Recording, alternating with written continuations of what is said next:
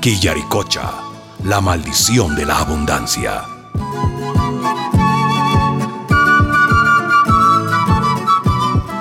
Capítulo 3. De visita en Tambo Rojo.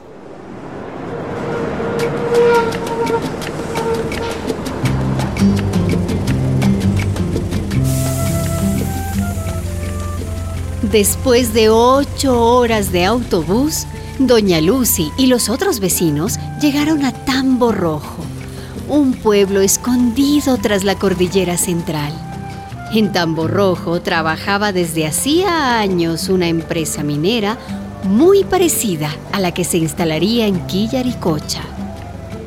¡Ay, por fin, maestro Nicanor! Llegamos un poco cansado, le veo. Yo no. Pero los huesos sí. Ay. Pues vamos rapidito donde su comadre, doña Lucy. Y de paso nos tomamos un cafecito con galletas.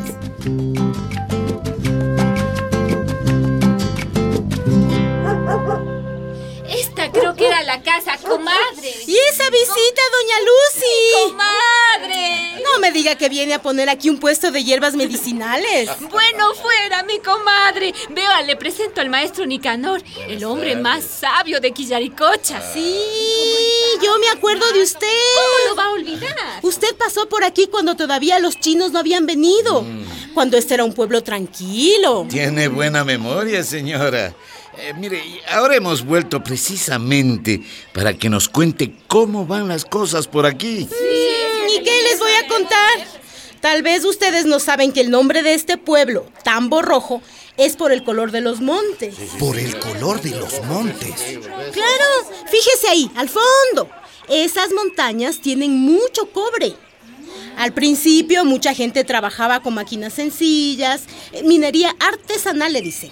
Uy, yo que creía que le decían tambo rojo porque así la gente era bien revolucionaria. Ah, éramos. Usted lo ha dicho, comadre. ¿Cómo que éramos? éramos? Pero ahora las cosas se han complicado porque vino la empresa china. Y esas empresas son astutas para dividir a la comunidad, para echar a pelear unos contra otros. Esa Cosa fue nuestra terrible. ruina, comadre. En Quillaricocha no vamos a tener chinos. Vamos a tener canadienses. El mismo perro con diferente collar. Seguro que ya les están prometiendo trabajo Sí. y carreteras y escuelas.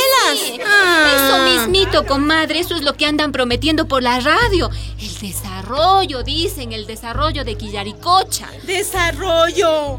Ay, no me haga reír, comadre, que tengo el labio partido. Pero eso dicen. ¿Quieren conocer el desarrollo que nos ha traído la mina de cobre a cielo abierto? A eso hemos ah, venido, venga, comadre. venga conmigo, venga, yo le muestro. Vamos todos,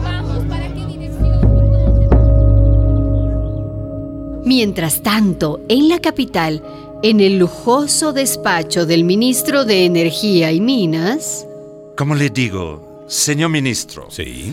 mi empresa, la Green Golden Mines, es muy respetuosa del medio ambiente Ajá. y de los nativos que viven en las zonas de explotación.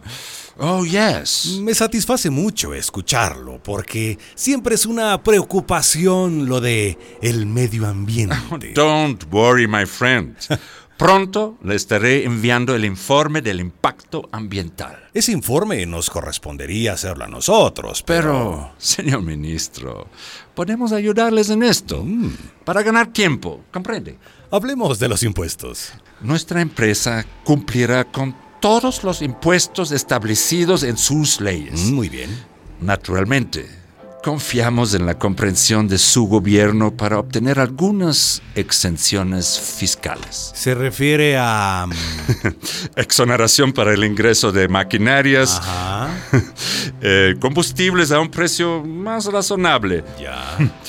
eliminación de las tasas arbaneras, en fin, lo que es común en estos casos. Y en cuanto a regalías... pagaremos el 3% sobre el precio actual del oro en el mercado. Es lo que se acostumbra en otros países de la región. Oh, yes.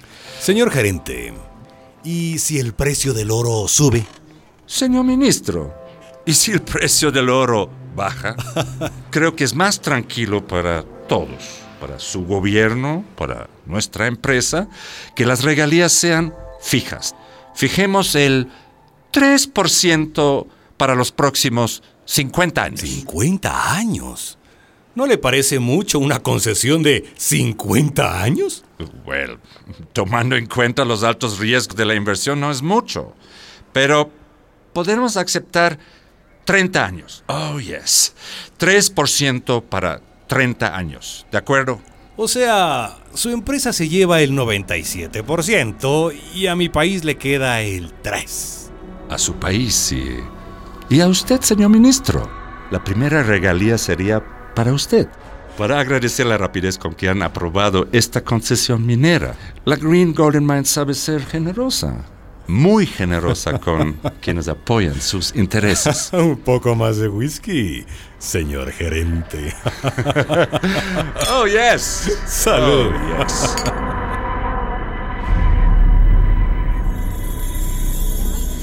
Vengan, vengan y conozcan la verdad de Tambo Rojo. Hace 10 años vino la minera china. Nos prometieron empleo, muchísimas fuentes de trabajo. ¿Y qué pasó con las promesas? Que se quedaron en eso, en palabritas. En estas grandes empresas empiezan contratando a unos cuantos choferes, unos guardianes, algunos obreros. Y después... Después traen a sus especialistas de la capital o del extranjero. Vienen los ingenieros, los técnicos. Para nuestros jóvenes, nada. Por eso se fueron. ¿Saben lo que más prosperó en este pueblo? Los bares.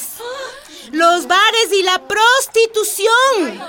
Ja, si no, fíjense en todas esas cantinas por ahí, miren. Pero y entonces, mi comadre, ni empleo, ni desarrollo, ni nada. Menos que nada, comadre. Aquí lo que aumentó no fue el empleo, Sino- el costo de la vida y las enfermedades.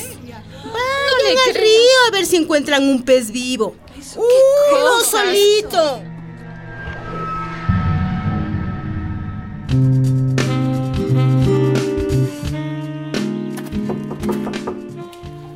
Buenos días. ¿Se puede pasar? Sí, ¿a quién busca? Buenos días. Eh, busco a la señora Lucy eh, Guamán. Ajá. Eh, es mi mamá, pero ella ahorita no está en casa, salió de viaje. Ah, de viaje. Qué bueno. Eh, sí, eh, a Tambo Rojo. Eh. ¿Y para qué usted quería a mi mamá? Bueno, es para explicarle algunas cosas. Eh, creo que le han dado una mala información sobre nuestra empresa. Eh, ¿Usted... ¿Usted trabaja para esa minera eh, que quieren meter en Quiliaricocha? Exactamente. Bueno, en realidad eh, la minera trabaja para nosotros. Y para ustedes muy pronto, naturalmente. Es una gran empresa. Eh, Si me dejas pasar, te lo explico. No, eh, es que estoy sola. Mejor vengo otro día. Bueno, eh, sucede que hace un calor terrible. Eh, ¿Será que me invitas un poco de agua, por favor? Em, bueno, eh, déjeme ver. A ver, entre, entre, siéntese. Gracias. Eh, bueno, ¿y cómo te llamas? Anita, Anita. Lindo el nombre y más linda la muchacha.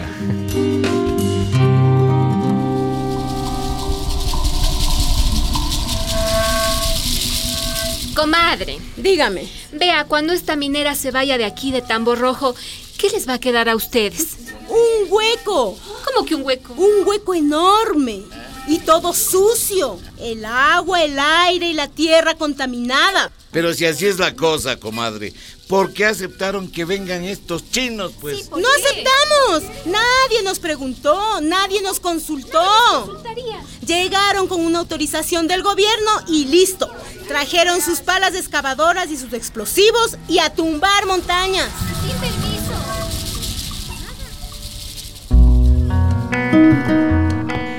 Adiós, Anita. adiós, señor Sartori.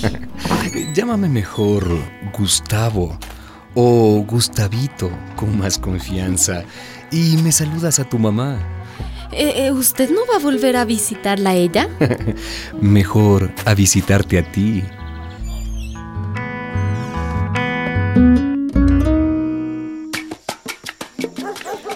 Bueno, bueno, ahora a descansar, que mañana ustedes tienen que salir tempranito.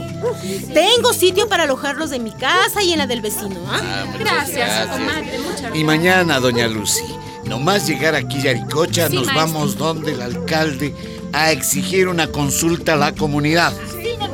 No queremos que nos tomen el pelo como a ustedes, comadre. Los de tambo rojo. Ah, eso sí que no. Esta historia continuará.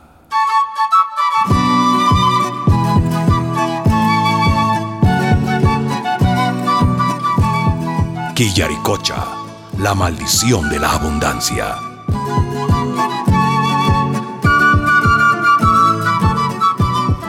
Una producción de radialistas apasionadas y apasionados y la Fundación Rosa Luxemburg.